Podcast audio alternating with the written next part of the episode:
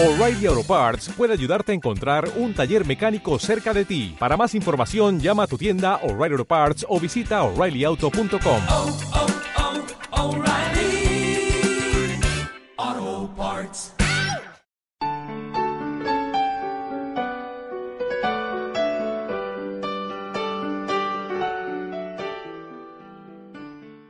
Solemnidad del Santísimo Cuerpo y Sangre de Cristo.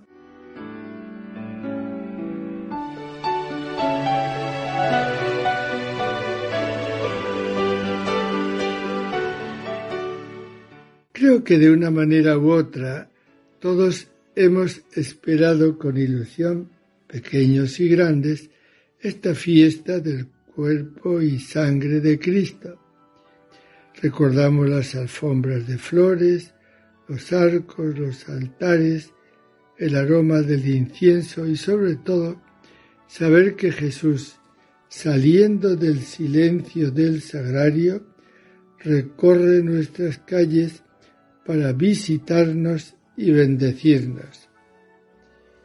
Sería muy bueno que no tengamos que decir que Jesús sale a vernos porque nosotros no lo visitamos. Deuteronomio nos presenta las figuras que en el Antiguo Testamento predicen de una u otra forma la Eucaristía.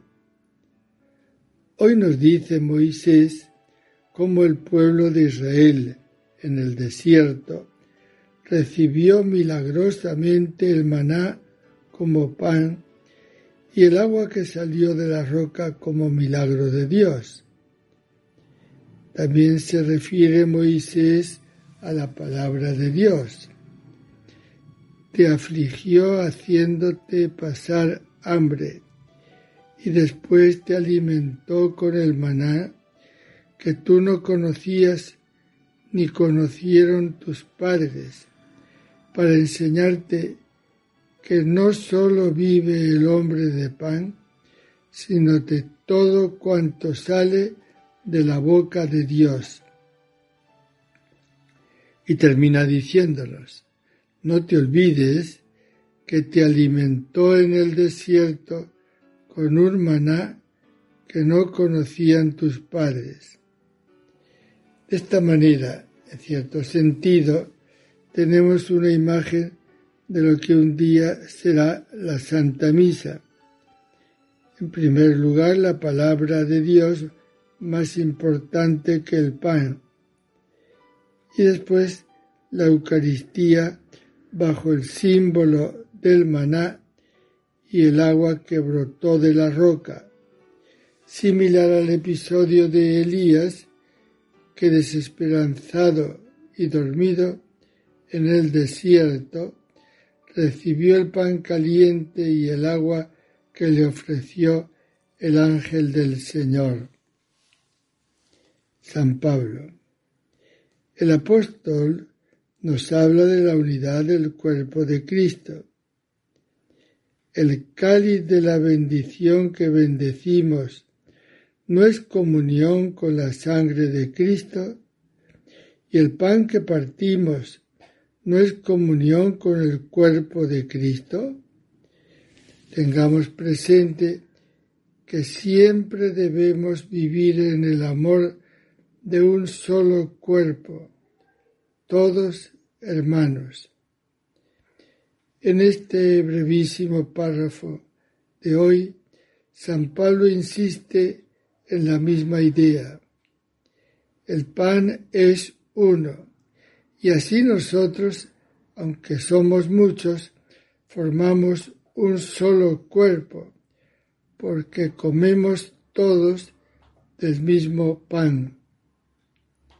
La caridad debe ser el gran distintivo entre nosotros, como nos pidió Jesús, ya que la Eucaristía es signo de unidad y la comemos todos cuantos pertenecemos a Cristo.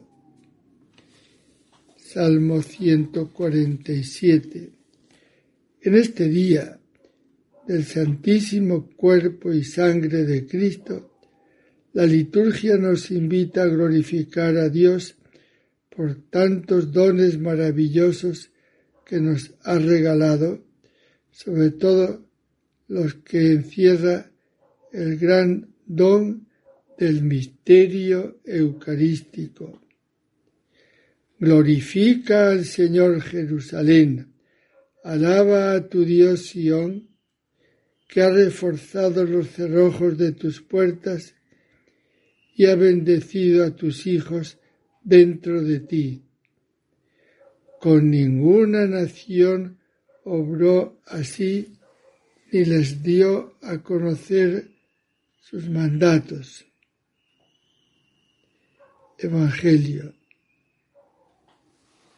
Aunque San Juan no narra la institución de la Eucaristía, nos ha dejado en el capítulo 6 el significado del gran misterio eucarístico. El párrafo de hoy recoge estas palabras importantes de Jesús. Mi carne es comida y mi sangre bebida. El que come este pan vivirá para siempre. No es extraño que los oyentes dijeran a Jesús en público, ¿y cómo puede darnos éste a comer su carne? Sabemos que Jesucristo no quiso dar explicaciones que restaran nada a la verdad de este don, sino que más bien lo reafirmó.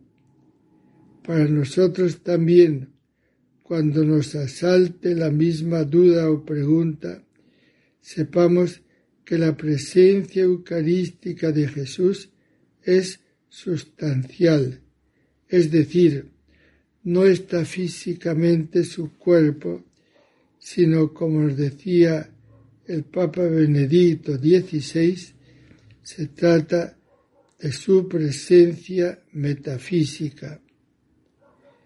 Lo más importante es que aprovechemos el don de este sacramento recordando estas palabras de Jesús. El que come mi carne y bebe mi sangre, habita en mí y yo en él. Al recibir la Eucaristía, estamos habitados por Jesús. Feliz domingo para todos.